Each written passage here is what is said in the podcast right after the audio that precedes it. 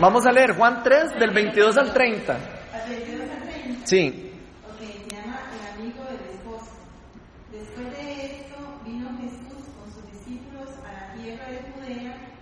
Estuvo allí con ellos y bautizaba.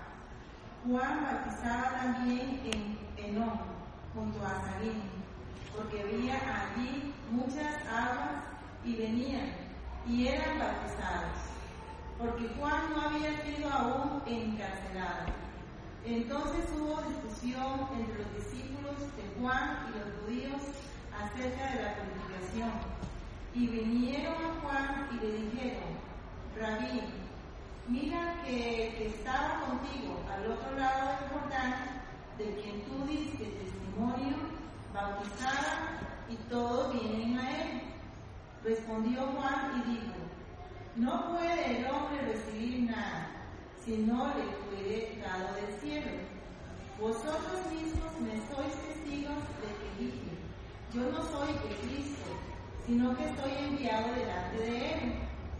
El que tiene la esposa es el esposo, mas el amigo del esposo que está a su lado y le oye, se goza grandemente de la voz del esposo. Así pues, es en mí. Gozo está cumplido. Es necesario que él crezca, pero que yo me Ah, ok, hasta ahí. Ahí nada más para hacer una aclaración. En esa versión que es el Reina Valera. Ok, la, la- lo que Jesús está, bueno, lo que la palabra que usan la mayoría de las Biblias es novio y novia, en vez de esposo y esposa, es lo mismo, porque representa lo mismo. Pero es importante porque esa representación se usa mucho en la palabra de Dios y, y tiene demasiado significado. Más, tiene más significado de lo que uno cree. Inclusive hasta con el pacto de matrimonio y con todas las cosas que Jesús estableció. Entonces, vamos a, a ver, ¿qué les llama la atención? Empecemos ahí a ver. Vean que no es muy, hoy, hoy pareciera que no hay mucha carne ahí, ¿verdad? Pero vieran cómo sale. cómo sale cuando uno...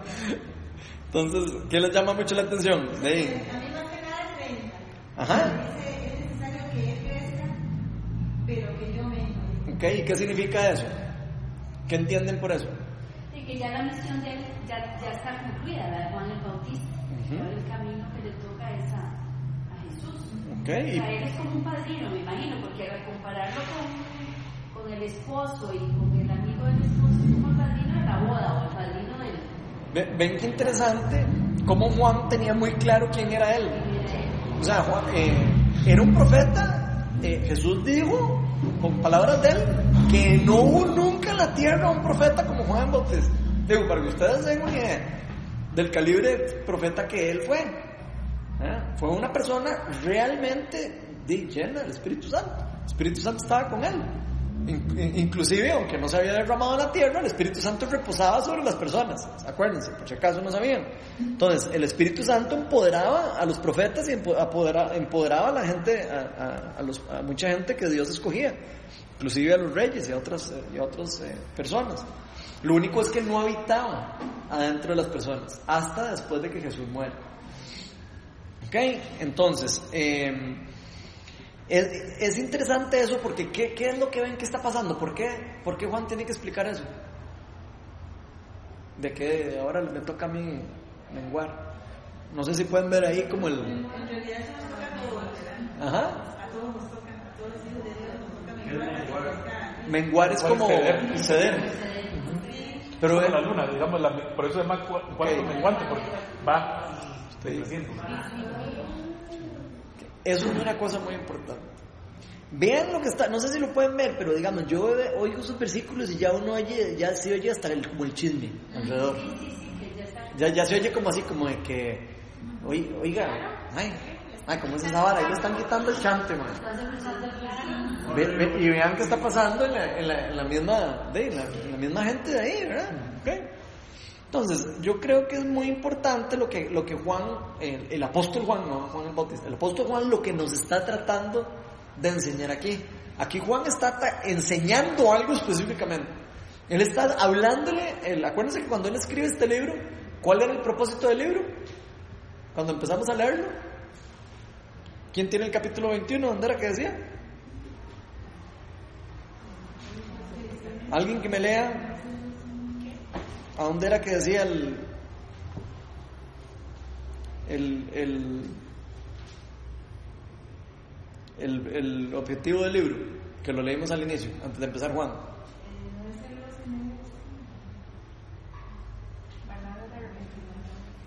Creo que estaba en el 20 o en el 21. Pero esto se llama escrito para que ustedes crean que Jesús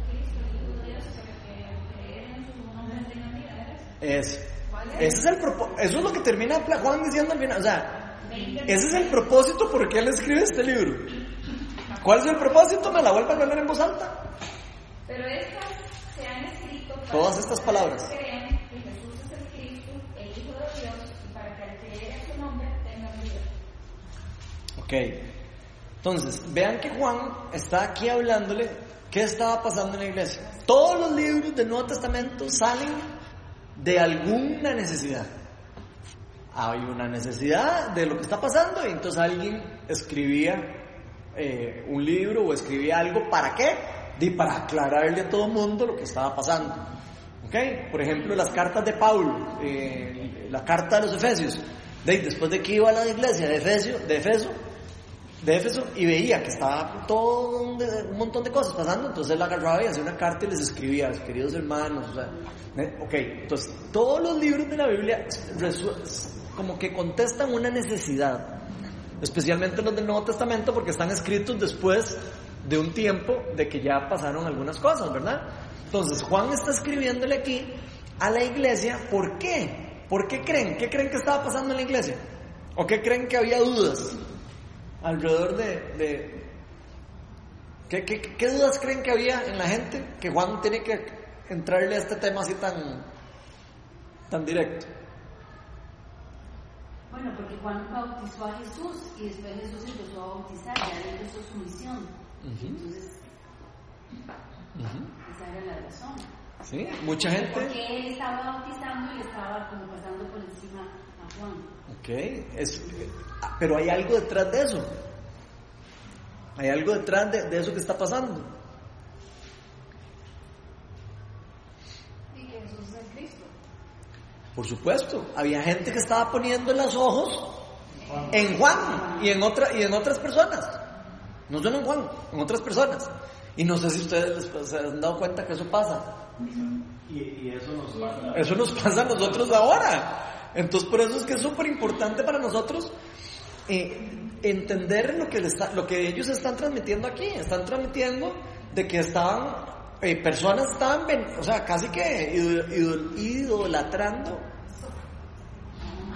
Oh, solo faltó que sonara. Oh, idolatrando a, Juan el Bautista. O estaban confundidos. Algunas personas probablemente después de que murió Jesús cre- creyeron tal vez que eh, seguían Juan, porque había que hablan de discípulos de Juan. Juan tuvo muchos discípulos. Y eso es importantísimo, saber. Juan tenía montones de discípulos. Tan es así que Andrés y, todos los primeros discípulos de Jesús eran discípulos de Juan el Bautista. ¿Se acuerdan cuando empezamos el libro? En los primeros discípulos.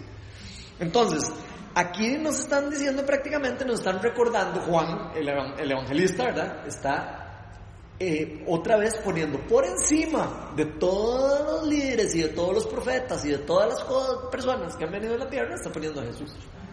Está diciendo, no, se les olvide que el mismo Juan, porque Juan en, en todos los evangelios, no solo en este, dice esto, ¿verdad? Yo soy el que, el que viene a preparar el camino, yo no soy el Cristo. Él nunca en ningún momento decía que era el Cristo y la gente igual ponía los ojotes sobre él. Y creo que esto es muy importante para nosotros hoy. ¿Por qué? Porque eso pasa en la iglesia al día de hoy también. ¿Qué pasa? La gente a veces pone la mirada en los líderes o en los profetas o en los eh, las personas que tienen dones especiales o los dones empiezan a poner los ojos en esas personas donde no es lo que hay, donde hay que poner los ojos que son instrumentos de Dios sí son instrumentos de Dios que son buenísimas notas sí buenísima nota pero no son Dios y no son las, las cosas que nosotros tenemos que adorar jamás, ni, ni adorar, ni seguir, ni poner los ojos, ni nada. Entonces, eh, eso es una cosa muy importante para nosotros porque nos puede pasar a nosotros en ministerio.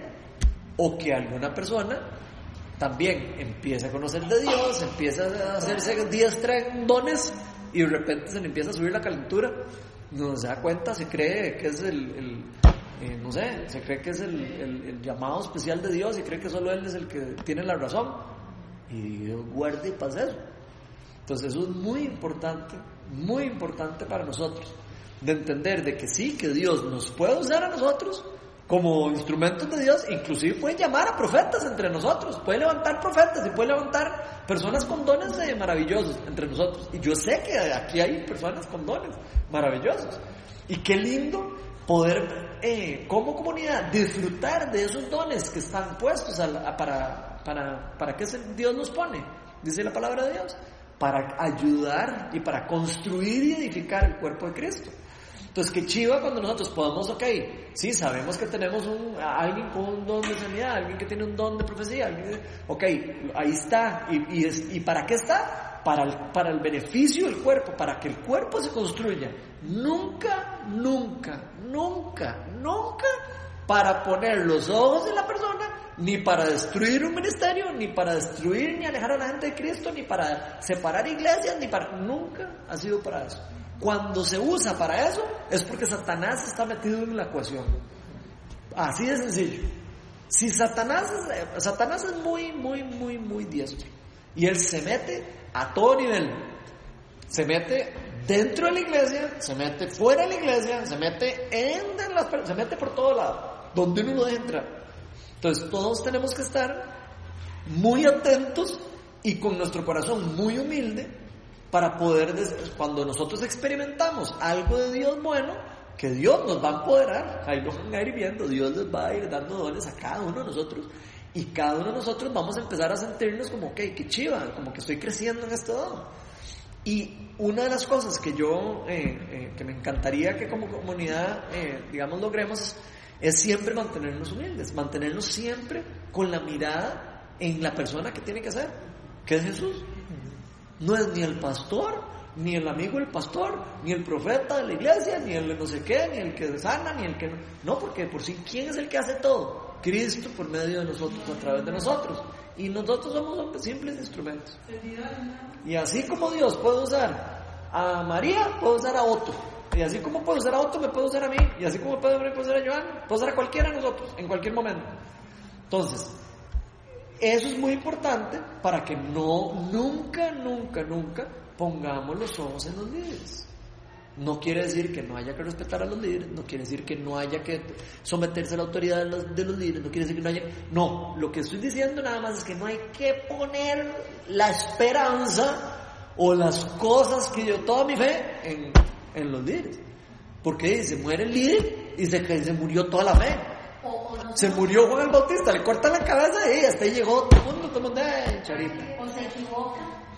O se equivoca o cae en pecado un líder y toda la iglesia se desarma. ¿Por qué? Porque un líder, de, que todos somos pecadores, ¿verdad? cae un líder y ay, resulta que entonces el acabose mundial porque ya una persona se cayó.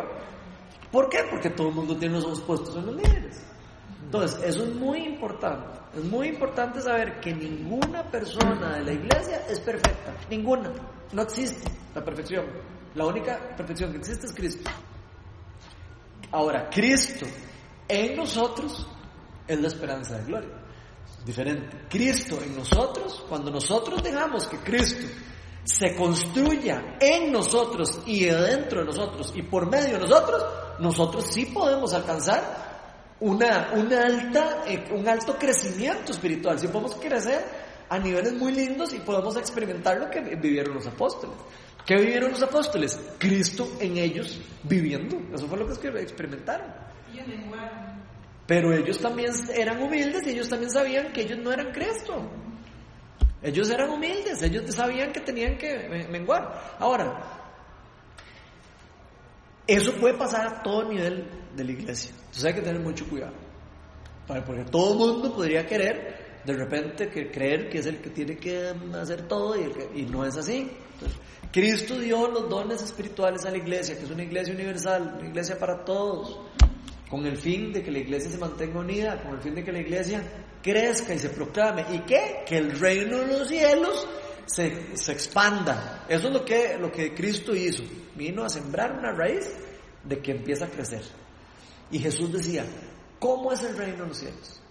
¿Se acuerdan las parábolas que no están en este libro? ¿Cómo es el reino de los cielos? Decía Jesús. Es como una semilla de mostaza. Que es chiquitita, chiquitita. Pero cuando usted la siembra, ¡buf! sale una mata gigante de hortalizas. De una cosa pequeñita, crece y crece y crece y crece. Y ese es el reino de los cielos. Así es el reino de los cielos. Y así es como funciona el reino de los cielos. Funciona para que uno siembre y crezca. Ahora nosotros tenemos que tener claro cómo es que funciona y nosotros cuál es nuestra función en el reino. Nosotros somos también personas que siembran. ¿Ok? Entonces somos sembradores también en el reino. Jesús decía, mucha es la cosecha también, porque hay cosecha que hay que cosechar, hay cosas que ya Cristo dejó eh, listas para cosechar y hay cosas que hay que ir a sembrar.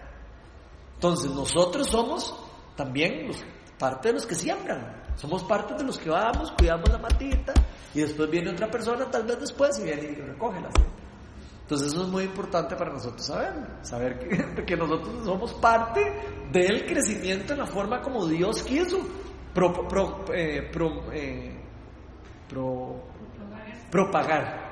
Pucha, que salvada que está un montón de gente. No, yo con esos vocabularios míos. Entonces, el Cristo lo que quiere es eso, lo que quiere lo que hizo Cristo. Nos enseñó que nosotros restaurar el propósito original, como hemos venido hablando en las, en las charlas. Pero, eh, ¿Cuál era el propósito original de nosotros? Eh, multiplicarnos y llenar y gobernar la tierra. Eso es lo que, que, Dios nos, para eso nos hizo, cuando nos hizo en el Edén. Eso fueron las tres cosas que nos dijo, multiplíquense, llenen la tierra, obviamente llenen la tierra con la imagen y semejanza mía, porque por eso nos dice imagen y semejanza mía, y gobiernenla. Eso fue lo que nos hizo. Pero el plan de, de, de Dios se distorsionó por el pecado y la tierra está en colapso total, está en una se cayó y está gobernada por Satanás. ¿Qué tenemos que hacer nosotros después de que Cristo viene y rompe el, eh, toda la maldición que había sobre la humanidad? Y restaurar. Ahora nosotros, por medio del poder del Espíritu Santo, tenemos que restaurar lo que, lo que se robó Satanás. Y por eso Dios dejó al Espíritu Santo aquí. Si no, no lo hubiera dejado. Si no, Cristo hubiera muerto ya. Pero Él dejó el Espíritu Santo para qué? Para empoderarnos a nosotros, para llenarnos, para darnos poder, para empoderarnos, para darnos dones, para darnos un montón de cosas que se necesitan para poder hacer las tareas del reino. Si no, no podríamos hacerlo. Tan es así que Jesús nos dijo, no salgan de Jerusalén hasta que descienda el poder del cielo, hasta que venga el Espíritu Santo. Imagínense si los apóstoles hubieran ido a predicar sin, sin los dones espirituales, y se hubieran ido a predicar sin el Espíritu Santo. Jamás hubieran podido predicar en contra de brujos y predicar en contra de todas las cosas que habían. No sé si se han leído el libro de Hechos de los Apóstoles, se van a dar cuenta que ellos llegaban y se topaban un brujo y oraban y, el brujo salía el demonio y, fuera y todo el pueblo se convertía. ¿Por qué? Porque era el poder de Dios implantándose en el poder de del reino de las tinieblas, porque el reino de las tinieblas tiene poder, ¿verdad? No podemos ser ignorantes de que de que vivimos un mundo donde no hay, donde todo está eh, bonito, donde no, vivimos un mundo caído y un mundo que está gobernado por las tinieblas actualmente. Eso dice la palabra de Dios, dice que el, príncipe de este mundo es el que, el que Satanás es el que está ahora como en control. ¿Por qué? Porque nosotros se lo, se lo damos. Porque nosotros todavía se lo damos y se lo seguimos dando. Pero Satanás no tiene más poder sobre nosotros que el que nosotros le demos, los hijos de Dios, ¿verdad?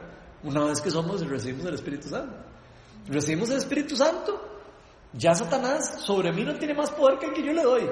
Si yo me creo que yo no soy santo, ahí sí, me, destruye. Pero si yo le digo, no, suave toque, yo soy santo, yo soy hijo de Dios. Si yo sé quién soy yo, no me puede hacer nada.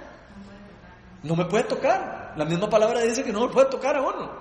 Ahora nosotros tenemos que conocer nuestra identidad, tenemos que conocer quiénes somos, pero tenemos que también estar con los pies en la tierra. Yo sé que somos hijos de Dios, yo sé que somos corderos de Cristo, somos corderos del trono de Cristo, somos empoderados por el reino de los, cielos, fuimos empoderados por Jesús mismo, pero somos siervos de Dios, no somos eh, ningún otro tipo de persona que quiera eh, no sé, sobresalir sobre todo el mundo, ¿no? El que tiene que sobresalir, ¿quién es? Cristo. Nosotros no tenemos que sobresalir. Si, so- si nosotros vamos a sobresalir, tiene que sobresalir más Cristo. ¿Me explico? Si, nosotros vamos a propagar el Evangelio y, y de- hay que sobresalir porque hay que predicar o lo que sea, siempre Cristo tiene que estar más arriba. Siempre. Si no estamos haciendo eso, estamos haciéndolo mal. ¿Por qué? Porque entonces vamos a llevar a la gente a que, nos siga a nosotros o que siga a personas y que, y que desvíe la mirada y que diga, ay, qué lindo que ora Ronald, o qué lindo que ora Otto. A mí me encanta y, solo, y solo Ronald puede orar. Porque solo Ronald es el único que no sé qué. No es así, así no funciona. Nosotros todos tenemos el mismo Espíritu Santo y el mismo Espíritu Santo tiene el poder que funciona a través de nosotros. Ahora, ¿hasta cuándo nosotros eh, queremos usar, eh, queremos eh, entender que tenemos ese regalo y, y queremos creerlo? Eso ya es cosa de nosotros. ¿Hasta dónde queremos llevar eh, las noticias del Evangelio? ¿Hasta dónde queremos vivir? ¿Ok? ¿Qué otra cosa les llama la atención de ahí? De lo que hemos estado leyendo. Pastor, disculpe, ¿esto puede explicar el 29? Ujú. Dice que tiene la esposa y el esposo, todo eso, el 29, sí, el 29 de todo. ¿Sí? Ahí está hablando precisamente, Juan les está diciendo, yo no soy el novio. Yo no soy el novio. Yo soy como el, el amigo del novio, el mejor amigo. Porque él sabía que era un profeta. ¿Qué hacen los mejores amigos en las bodas? De acompañan, preparan, ayudan y, están ahí a la par. Eso es lo que, es- eso es lo que él, está- él se está comparando así en el reino. Él está diciendo, yo soy de, un- el mejor amigo del novio. Jesús siempre a lo largo de la Biblia nos enseña que nosotros somos la novia y que por eso Jesús, y por eso Dios anda detrás de nosotros. Él quiere conquistarnos a nosotros. Él quiere seducirnos a nosotros. Él, pero quiere seducirnos con su amor. No quiere seducirnos obligados. Ningún novio eh, puede enamorar a una persona a la fuerza. Nadie. Por eso él se compara con, con un novio. Porque lo que quiere es como de que conózcame, conózcame y enamórese de mí. Y él después nos va a decir, ¿se quiere casarse conmigo? Y nosotros tenemos que estar en un punto donde tenemos que tomar la decisión y decirle, acepto o no acepto. Eso es prácticamente el, plan de salvación. Si nosotros queremos aceptarle a Dios su amor, porque Dios lo está ofreciendo. Pero nosotros a veces estamos así como, pucha, ¿será que me, será que me estoy enamorado? ¿Te estoy enamoradillo? No sé si se acuerdan, si todos en algún momento tuvieron algún novia o novio. Pero no sé si se acuerdan que cuando uno estaba así de noviecillo, uno hasta palomitas le daban la panza, ¿verdad? ¿Ok? Y cuando, cuando uno no quería a una persona, de ahí uno, se echaba para atrás, uno no, va jalando, o no. Uno se quitaba el tiro. ¿Ok? Así es como funcionaba. Lo mismo pasa con Dios. La gente a veces dice, no, no, estoy tan seguro yo.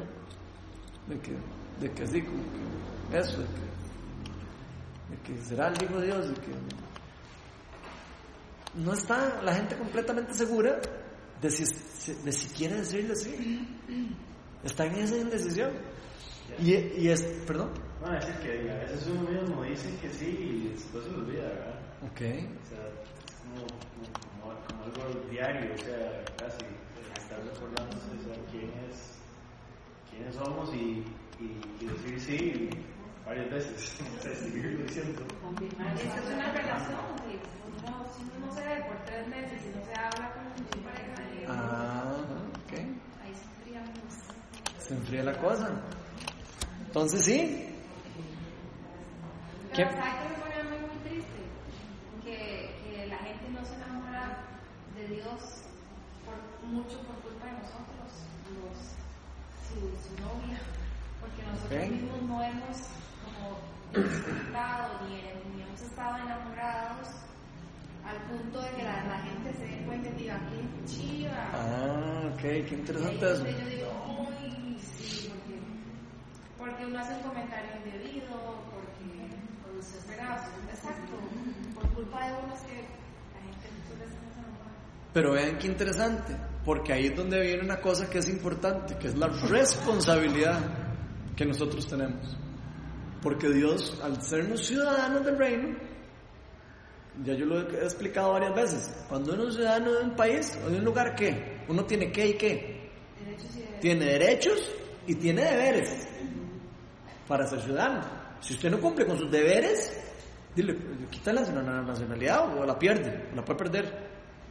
En el reino de los cielos no funciona así, pero los deberes pueden hacer que otra persona se aleje del reino por culpa de uno. Entonces, hay, hay decisiones espirituales que afectan a otros. Entonces, ahí es donde la responsabilidad de nosotros nunca, nunca podemos perder de vista eso. O sea, si yo estoy, yo soy un representante del reino de Dios, si yo soy un, un eh, embajador del reino de los cielos, que es lo que dice Jesús que somos todos los cristianos, yo estoy representando a Jesús en todo lado en que voy. Cualquier persona que me vea a mí y sepa que yo soy cristiano, va a decir, mira lo que anda este, este embajadorcito. Casi que como en el periódico con la política, mira este embajadorcito. Yo siempre he pensado que el testimonio Y eh, bueno, es que es muy... ¿Cómo fue que un sacerdote dijo, prediquen a Cristo y si es necesario hablen? ¿Cómo fue que dijo? eh, Prediquen a Cristo y si es necesario hablen. Eh, no es porque el testimonio no lo ese debe haber sido San Francisco, alguno de los... sí, es- me suena que Francisco En su vida se debe ver el amor a Jesús y si es necesario. Es vacilo porque ese ejemplo de,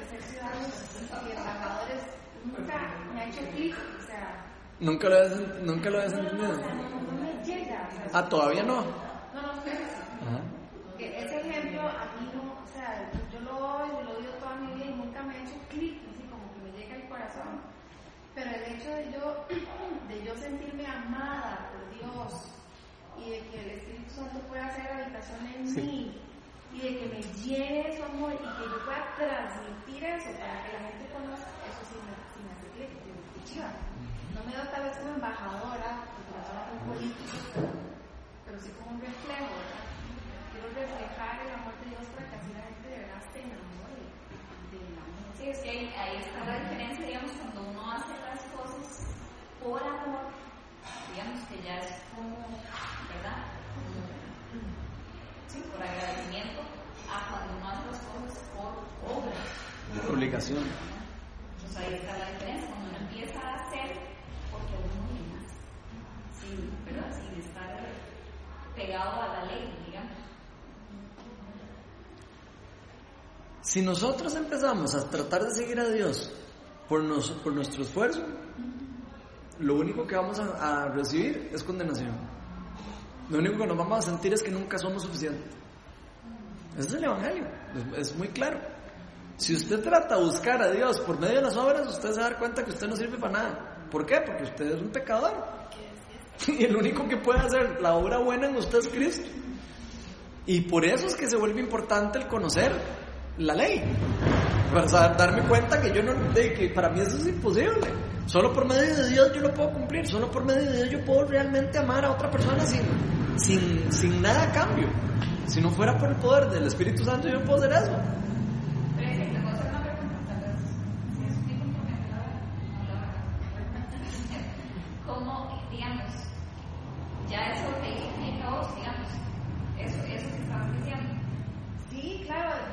estoy en esta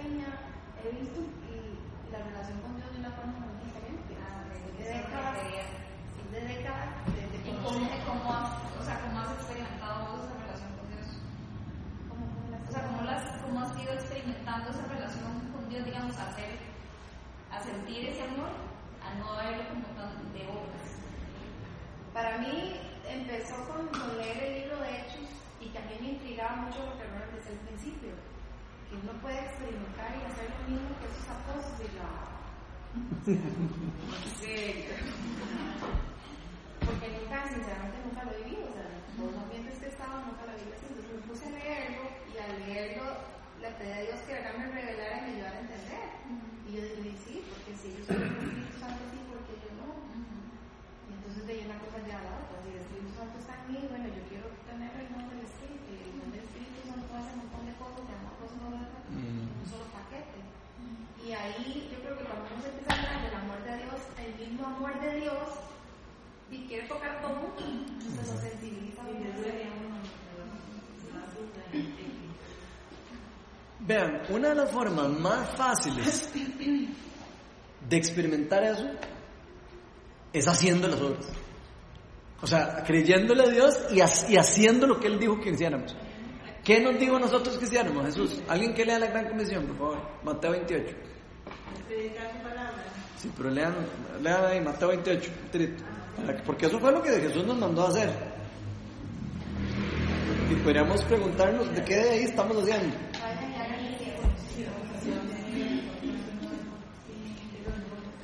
Mateo 28. Mateo 28 y yo voy a buscarlo en Marcos. Alguien que lea el de Mateos y yo voy a buscar la versión de Marcos. ¿Marco qué? Yo voy a buscar Marcos 16 y otro que lea el, el- el- el Mateo 28. Se me ha dado toda autoridad en el cielo y en la tierra. Por tanto, vayan y hagan discípulos en todas las naciones, bautizándolos en el nombre del Padre y del Hijo y del Espíritu Santo, enseñándoles a obedecer todo lo que les he mandado a ustedes. Y les aseguro que estaré con ustedes siempre, hasta el fin del mundo. Oiga lo que nos dijo Jesús. ¿A cuántas personas hemos bautizado? 28, 16, Yo nunca Ma- Mateo, Mateo. Ok. Entonces ya empecemos a, empecemos a analizar la gran comisión. ¿A cuántos hemos bautizado? Ahora vamos a hacer un bautizo. Eso cuenta como nosotros. Ya vamos a bautizar nosotros un grupo de gente. El, ve- el 29 de julio. Qué chiva. Entonces ya estamos empezando a seguir el- la comisión que Dios nos envió. Eso es parte de lo que nos mandó a todos. Eso no se lo mandó a Ronald, ni a, ni a Melania, ni a otro, ni a, no, no lo mandó a todos. Entonces todos deberíamos de estar tratando de llevar el Evangelio de manera que le bauticemos a personas en el nombre del Padre y del Espíritu Santo y les enseñemos a obedecer lo que Jesús nos enseñó a obedecer. Pero no obedecerlo por obligación, sino obedecerlo por amor. Enseñándoles el verdadero Evangelio. El Evangelio de la gracia, no el Evangelio de las obras. Nadie dijo que el Evangelio era de las obras, era el Evangelio de la gracia. Entonces eso es demasiado importante. Vean lo que dice el- la gran comisión según Marcos. ¿Marco qué? Marcos 16, 12. Dice, después apareció Jesús en forma, en otra forma, en otra forma a dos de ellos que iban camino al campo. Estos volvieron, avisaron a los demás, pero no les creyeron a ellos tampoco. Entonces, después, por último, Jesús se apareció a los once apóstoles mientras comían. Y oiga lo que hizo. Los reprendió por su falta de fe y por su obstinación en no creerles lo que habían en que lo habían visto y resucitado. Y les dijo, vayan por todo el mundo y anuncien las buenas nuevas a toda criatura. El que crea y sea bautizado será salvo, pero el que no crea será condenado. Estas, oigan esta parte, estas señales acompañarán a los que crean. En mi nombre expulsarán demonios, hablarán nuevas lenguas, tomarán en sus manos serpientes y cuando beban algo venenoso no les hará daño alguno. Pondrán las manos sobre los enfermos y estos recobrarán la salud. Y si ustedes ven el libro de Hechos de los Apóstoles, a, a- a Pablo lo picó una serpiente no le pasó nada. O sea, todas esas cosas se han demostrado que han pasado. Ahora, esto no quiere decir que tenemos que tomarnos un veneno para poner a Dios en prueba. Eso no es lo que está diciendo Jesús. Acuérdense cuando Jesús le estaba tentando a Satanás y, y Satanás le dijo, ¿por qué no va y se tira el, eh, eh, tomes el veneno? Su- su- tírese desde, el- desde el puente, desde ahí, desde la- y, y sus ángeles lo van a atajar. ¿Y qué le contesta a Jesús? Escrito está, no tentarás al, tu- al- al Señor tu Dios. Yo no tengo por qué hacer eso para probar que Dios es verdadero. Dios es el que lo va a mostrar en algún momento cuando tenga que mostrarlo. Entonces, eso es lo mismo. ¿Qué pasa? Pero vea que aquí dice que todos los que crean, Frencia, todos los que crean. Entonces es una promesa para todos, no es una promesa para los, para, para, para unos cuantos ni para, ni, ni para ciertas personas, es para toda la iglesia. ¿Y por qué? Y también ahí, digamos, Ajá. algo, eh, yo no había leído esta parte de- en Marcos, ¿verdad? Lo había leído en el otro, pero no, en. Mateo, pero aquí dice, el que crea y sea bautizado Ujú. será salvo. O sea, es es- eso, o sea, si nosotros no somos bautizados, es- o sea, no tenemos la, la salvación todavía, ¿verdad? Mm, así no. lo podría entender. No, no necesariamente. Pero dice, el que crea y sea bautizado será salvo. O sea, si no sos bautizado, no sos salvo. No, pero no está diciendo eso. No. No, nada más está diciendo que el que crea y sea bautizado será salvo, pero tampoco está diciendo que el que no sea bautizado no será salvo. Lo que está diciendo es que el que no, el que no crea será condenado. Y ahí es donde viene una gran diferencia, y eso es muy importante. Ok. Porque sabemos que las personas no necesitan el bautismo para hacer- recibir la salvación. ¿Por qué? ¿Quién se acuerda de algún caso en la Biblia? El que muere a la parte de Jesús, ¿acaso lo bautizaron? Y Jesús dijo, te, prometo, te aseguro que hoy estarás en el paraíso conmigo. Y ni hizo buenas obras ni nada. ¿Qué hizo? Nada más que ser un asesino. Pero ¿qué hizo? Creyó en Jesús a un último momento de su vida. Entonces, ahora, el bautismo es súper importante. Súper importante. ¿Por qué? Porque demuestra que yo le dije a Jesús, yo acepto. Es como, eh, así como cuando ustedes se pusieron el anillo de casados, que tuvieron que ir a una iglesia y, o algún lugar a decir, sí, yo hago el pacto así al frente de todo el mundo, lo mismo es el bautismo. El bautismo es una proclamación de fe que yo digo al frente de todo el mundo, aquí hoy yo quiero que sepan que yo hoy me voy a entregar a Dios y que voy a vivir para Dios. Y eso es súper poderoso.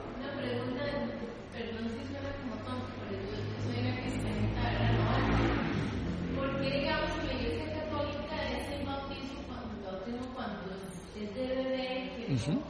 y, y en, en otras iglesias es más bien de adulto que se hace, o sea, se, se hace el bautismo? ¿O es- No es una pregunta tonta, es una preguntísima. Es una super pregunta. Y la respuesta está tal vez en la Biblia. ¿En dónde en la Biblia usted ha visto que bautizan a un chiquito? Los presentaban. Sí, pero no los bautizaban.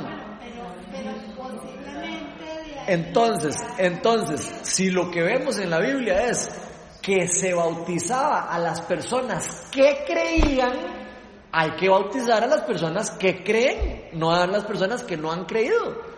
Si yo no he creído en Jesús, ¿cómo me voy a bautizar? ¿Cómo yo, si yo soy el que tengo que tomar la decisión, no mi papá, ni ni mi mamá? Y aunque me bautice, yo no estoy casándome con Jesús. Eso no va a servir de nada. No sirve de nada porque es una proclamación personal. Es una cosa cuando yo digo, ah, me enamoré de Jesús. Eso no es una, no es una cuestión que alguien decide por mí, más que Dios y yo. Sí, sí, Dios decide por uno. O sea, Dios no escoge a uno. Hay una cosa ahí misteriosa y sobrenatural en eso. Pero sí, es una cosa que yo soy el que tengo que decir, ok, yo le creo, yo soy el que quiero. Entonces, la Iglesia Católica lo ha hecho, ¿por qué? Como para, yo creo, sinceramente, personal, esto no es bíblico lo que les voy a decir, creo personal, creo que lo hacen por seguridad, como por seguridad de la, de la gente. ¿Para qué? Para que si alguien se muere, no sé si ustedes han ido a un funeral, eh, por el no sé qué, por el, por el, por el sacramento del bautismo, sabemos que esta persona está en el cielo. Entonces pueden predicar algo bonito en, la misa. Si no, ¿cómo van a saber si está en el cielo? ¿Cómo van a hacer usted un funeral? No pueden saber. No, Entonces, no no, yo sé que no, pero ellos lo... Yo entiendo, pero en general, esa es una de las cosas, bueno, en mi, en mi opinión también, que me parece como triste en la iglesia católica. Que cuando alguien se muere, todo el mundo tiene que rezar para que ojalá llegue al cielo. Sí, donde no hay, donde no hay nada que hacer. Pero- Tampoco, tampoco sienten como la seguridad al final. Sí, bueno, sí, de- habría que ver. ¿no? Yo conozco muchos católicos que sí, que, que sí creen mucho, ¿me explico? O sea, eso, que eso, hablar como religión es muy... O sea, uno no puede juzgar por una religión a alguien. No, Ah, digamos, hay católicos que, que son, que tienen súper bien centrada la, la, la, la doctrina y que, y que leen la Biblia y que se aferran a la Biblia. Hay otros que no, hay otros que se creen toda la historia, de nada más de lo que le cuenta la gente, entonces eso es diferente. Y lo mismo con el evangélico, digo, para que no se vayan, no vayan a decir que haz que solo los evangélicos. No, no, no, olvídese eso. Eso es eh, igual para los dos. Pero por eso es que hay que tener cuidado en no poner la fe Eh. Por supuesto, nadie ha dicho nunca que hay que poner la fe en la religión. Los fariseos pusieron la fe en la religión y se, y se perdieron de Dios. Y está en la Biblia, ahora escrito, que se perdieron a Dios. Y nosotros no podemos perdernos a Dios por religión. O sea, si hay algo que, que aquí en este grupo tiene que pasar es que ninguno de nosotros tiene que perder su, su- su salvación nunca, ni, ni- o, o no ganársela, perdón, porque no se puede perder, por religión, por religiosidad. Porque Dios guarde, sería lo más triste que nos podría pasar, ¿verdad? Que por pura religión y jupones, así, eh, que no podamos ver a Dios actuar. Sería súper triste.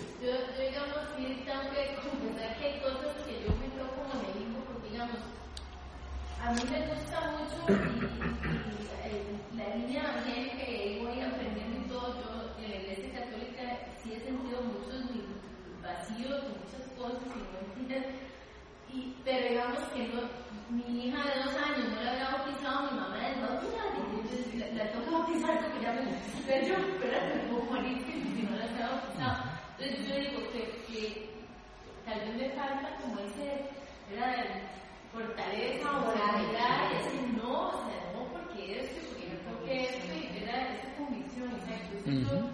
yo, yo siento que en mí tengo que pedirle mucho a Dios fuera, porque yo puedo sentarme aquí y hablar de Dios y me siento feliz y creo y todo, pero yo no me puedo sentar a la par de una persona fea y debatirle, digamos, y decir, o, o tratar de persuadirlo, ni siquiera, o sea, yo respeto si él es ateo o ella es ateo, una amiguísima que es totalmente feo, que dice que el bautismo es porque, porque inmediatamente la iglesia, el Estado le da a la iglesia católica dinero por la cantidad de gente bautizada. Bueno, ella tiene como sus teorías. La cosa es que yo, Bueno, pero y bueno. es amiga mía, y yo no he podido, o ni siquiera supe que la bautizo, y no, qué cansado, yo no, ¿verdad? Entonces, pero, pero sí, en eso sí tengo que, que ir como, eh, no sé, Sí. más. Yo creo que lo, lo lindo de eso es ir abriendo los ojos. Porque eso es una realidad, lo que estás diciendo, todos nos hemos, todos lo vivimos y todos lo hemos vivido. Son cosas como que uno va eh, cada vez como eh, haciendo más firme la fe de uno, porque uno se va instruyendo también en la palabra, y eso te va dando a vos la certeza y la tranquilidad. De hecho, la palabra de Dios dice que el mismo Espíritu te da la certeza de que vos estás haciendo lo correcto. Y de hecho dice la palabra de Dios que todo lo que se hace sin convicción es pecado. Si vos haces algo sin convicción, estás pecando. O sea, vos tenés que estar seguro de que querés hacerlo para que no sea pecado. Entonces, vean qué interesante eso. Si vos vas a hacer algo en contra de y, y no te sentís bien, no lo hagas porque no- lo estás haciendo sin convicción. Ahora, ¿a quién queremos agradar nosotros? ¿A mi mamá? ¿A mi abuelo? ¿A mi hermano? ¿Al pastor? ¿Al no sé quién? ¿O quiero agradar a Cristo? Porque al que nos, el que nos va a preguntar a quién, a quién agradamos fue, es Cristo. No, no, ni mi papá, ni mi mamá, ni mi abuelo, ni, nadie. El que nos va a preguntar si hicimos lo que, nos lo que teníamos que hacer es el que nos, el que nos comendó. Que hiciéramos lo que, lo que teníamos que hacer. Entonces es algo, eso es algo que obviamente todos vamos aprendiendo y eso es parte de nuestro crecimiento y todos vamos a ir a diferente eh, velocidad y nunca ir una pregunta tonta para que usted sepa. No, en serio, no hay ninguna pregunta tonta porque siempre todos tenemos dudas y más bien esas dudas son importantísimas sacar porque son parte de lo que todos estamos ahí de- combatiendo con diferentes mentiras o dudas. No, yo, yo digamos, a, a mí algo que me, que me gustó, que yo recibí cuando yo tenía similares dudas. ¿Cuál es su nombre? Gloriana. Gloriana, mucho, mucho gusto. Cuando yo tenía similares dudas, o sea, yo recibí una palabra y, y lo que me gustó fue eh, esa palabra, decía, conoceréis la verdad y la verdad os hará libres. La verdad es Cristo, ¿verdad? La verdad, ¿dónde la encontramos? En la Biblia. Ahí, ahí está en la palabra. Entonces, conoceréis la verdad. Entonces es, ¿qué tenemos para conocer la verdad? Leerlo, ¿verdad? Leer, leer. Y esa va a ser la forma que nos va a hacer libres y nosotros vamos a poder ayudar a otras personas que también conozcan la palabra. Entonces, eso, yo considero que eso, eso, conociéndolo poco a poco, va a ir reafirmando primero, no solo su fe, sino que también lo que usted pueda llevarle, la- las, nuevas, las buenas nuevas a la demás gente, ¿verdad? Eso es lo que considero. Será, solo por eso. ¿ok? Y la salvación no se compra. Eso es muy importante. Cualquiera que vende la salvación no está siguiendo a Dios. Porque la salvación es algo gratuito. Es algo que se recibe por gracia. Es muy importante. también del bautismo, porque si hubiera sido eh, eh, Jesús lo bautizó Juan. Exacto. Y entonces, ¿por qué nos bautizamos? Ya que estamos a punto de hacer un bautismo. Nos bautizamos por, ¿por qué? Porque Cristo se bautizó, empezando por ahí. Segundo, porque nos, los- nos lo mandó. Nos dijo directamente, vayan y bauticen, porque el que se bautiza y crea en mí será salvo. Entonces nosotros tenemos que bautizarnos casi que porque eso es un sacramento. De hecho, es sacramento en la iglesia católica y es sacramento en la iglesia protestante. Por si no sabían. La iglesia protestante, lo- los, los dos sacramentos es el bautismo y la, y la Eucaristía o la Santa Cena, como le llaman. Los demás, la iglesia protestante no los ve como, como, como sacramentos porque no fueron directrices directas de Jesús eh, eh, como mandatos directos de Jesús. Esa es la única diferencia. ¿Por qué? Porque bíblicamente eso es lo que uno ve en la Biblia. Yo personalmente, yo veo, eh, bueno, yo, yo vengo de una familia católica, estuve en escuela de monjas, colegio de monjas, mi hermana casi monja, o sea, todo así. Entonces para uno es más complicado todo, todo esto. Y, y, y ahora en estos, digamos, estos dos años que yo he tratado como de, de ser autodidacta en la Biblia, porque así es, ¿verdad? Tratar de leer yo y entender y, y comprender. Yo siento que esto del bautismo es una responsabilidad muy grande. O sea, yo, por ejemplo, yo ahora que, que escucho eso de bautizarse y todo, yo digo, pues sí, o sea, yo creo que es una necesidad que hay que hacerlo. Pero para mí, eh, ese momento tiene que ser un momento tan, tan sublime, tan especial, que yo diga, ok, Señor, ahora sí me considero que, que puedo entrar a estos caminos eh, más cercanos y con la palabra en mi corazón, y con la convicción de que mi vida tiene que ser transformada completamente, porque, porque hay muchas falencias en uno y muchas debilidades y, y muchos, eh, muchas piedras de tropiezo que, por ejemplo, a mí, hoy por hoy, te digo, no me siento, eh, ¿qué te puedo decir? No, no me siento como digna o, o- o de dar ese paso porque me siento todavía que no estoy eh, bien, en una línea directa así, o sea, que, que soy, que soy muy débil a muchas cosas que todavía, o sea, no estoy encarrilada como para decir, o sea, Señor, de veras que, que, que ya puedo estar ahí, o sea, creo que necesito una preparación como que muy interna, más espiritual, o sea, como un, un, no sé, un encuentro más, eh, como esa sensación que siente ella, por ejemplo, ahora con el Espíritu Santo y todo eso, cosas que uno todavía no... Ok, no pero yo quiero explicarle una cosa a usted con eso. La mayoría de las personas que se, que se, que se bautizaron en la Biblia no habían pasado por eso que usted acaba de contar. Creyeron en Jesús, pero Se creyeron en Jesús y se bautizaron. Todas. creyeron en el Espíritu, ¿no? Ve al etíope Nuco. Iba leyendo Isaías y no entendía nada. Y este tema de que estar hablando. Y se topa Felipe. Y Felipe le dice, "Eso- lo que estás leyendo es la profecía de Jesucristo. Así es lo que le dice en, pa- en palabras eh, resumidas, para no eh, echarnos ahí todo hablado. Le, le dice, lo que estás viendo es el- la proclamación del Mesías, que ya vino y ya, y ya murió por usted. Y donde él se le abren los ojos espirituales y dice, ya el Mesías vino y se murió por mí. Y él creyó.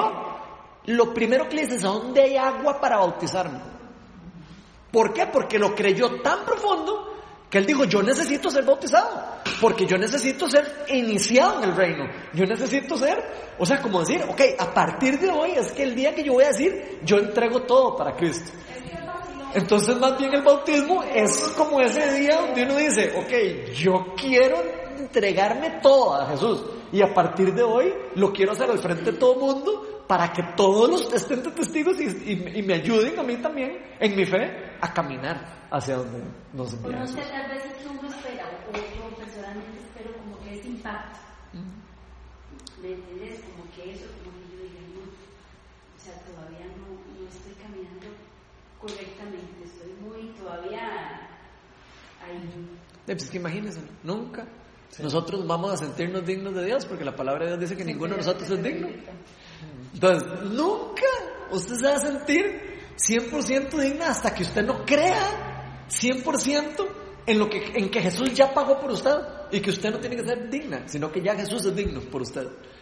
En el momento que usted suelte, es, es- porque es una cuestión mental de uno, de la de- del aprendizaje de uno, por eso yo a veces digo, hay que desaprender para aprender las cosas de Dios, porque a uno se le enseñaron por tanto tiempo que uno dice, ok, yo tengo que hacer esto, tengo que hacer esto para poder recibirlo. Por tal vez ese es el mismo sentimiento que nos han inculcado de Claro, exacto. No, eso es, eso es. De hecho, años de ¿verdad? de, de hecho le voy a ser sincero, eso es Satanás funcionando, porque Satanás sabe que mientras la tenga usted así, y mientras tenga el otro así, y mientras tenga el otro así, ninguno va a caminar en el reino, porque va a andar temeroso de que si, ay, será que yo soy, que no soy.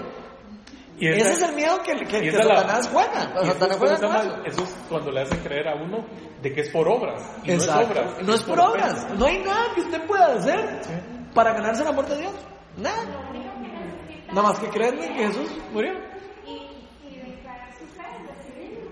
Ya de ahí ya. No, de hecho, Ahora- es algo que me llama a mí la atención de los versículos, porque ahí dice, se entabló entonces una discusión entre los discípulos de Juan y un judío en torno a los ritos de purificación, ¿verdad? O sea, están hablando de lo que Juan venía haciendo, que era bautizando. Bautizando por el perdón de- de pecados, ¿verdad? venían discutiendo el fondo, ¿verdad? Es un rito de purificación, porque lo está haciendo así, me imagino yo, ¿verdad? Que estaban discutiendo en la manera en cómo lo estaba haciendo. Y, y de hecho, que el bautismo es un ritual de purificación.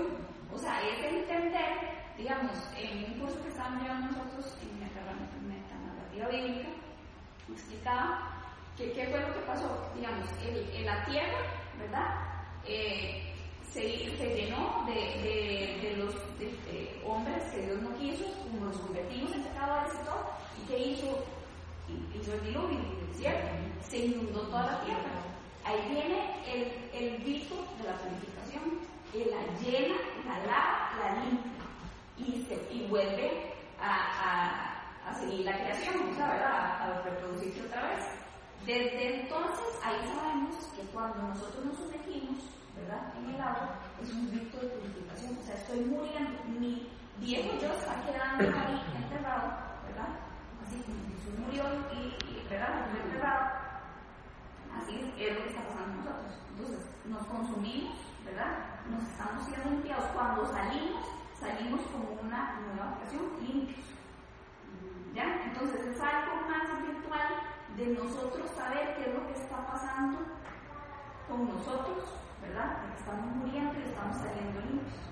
Entonces, de- en realidad lo necesitamos, ¿verdad? Lo necesitamos en el momento que creemos porque necesitamos saber de que estamos naciendo como una nueva persona.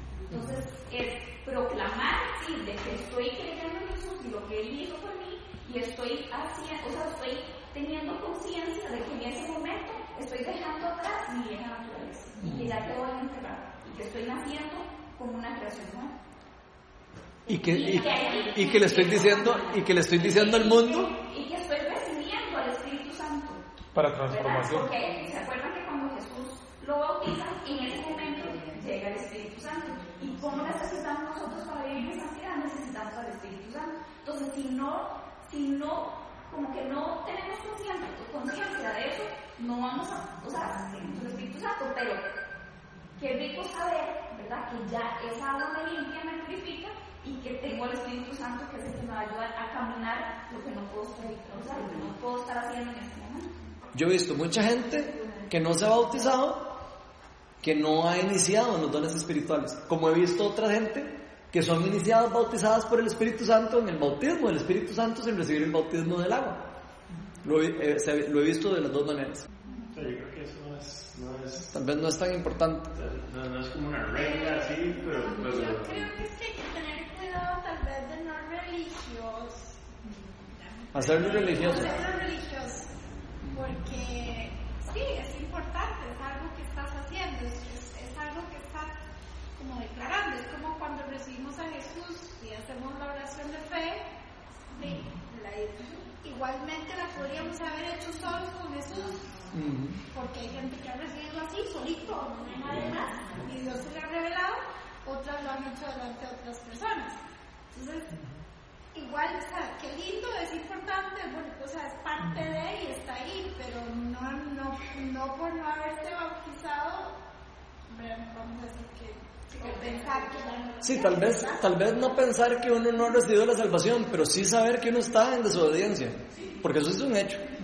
O sea, si usted no se bautiza, usted está en desobediencia directa a Dios. Y eso es importante, porque Dios lo mandó a hacer. Entonces, no es tal vez importante para recibir el Espíritu Santo, no es importante para ser salvo, pero sí es importante para vivir en obediencia. Y sí es importante para la santificación. ¿Por qué? Porque Pero, dice... pero, pero ahí, ahí hay que hacerlo por amor y, y- y más por convicción que por mera obediencia. O sea, obviamente hay que ser obediente a la palabra de Dios, pero que, que lo que lo mueva a usted sea el amor. O sea, y, y el querer. No- no el- no el miedo. Y el querer declarar que, que usted es un seguidor de Jesús y que Jesús vive en usted, pero en amor, no, no porque tengo que cumplir un check, entonces ya lo hice, me tiré al agua, ya soy bautizado y, y- y eso no es lo que está moviendo mi corazón. Bueno, de hecho yo conozco mucha gente que se ha bautizado y después se quiere volver a bautizar porque lo hizo así. Entonces en eso tiene razón. O sea, no es una, no es una cuestión de hacerlo por obligación. No, O sea, todo lo que hablamos hoy se resume en lo que dijo Carlos. Usted lea la Biblia, pide que el Espíritu Santo, digo,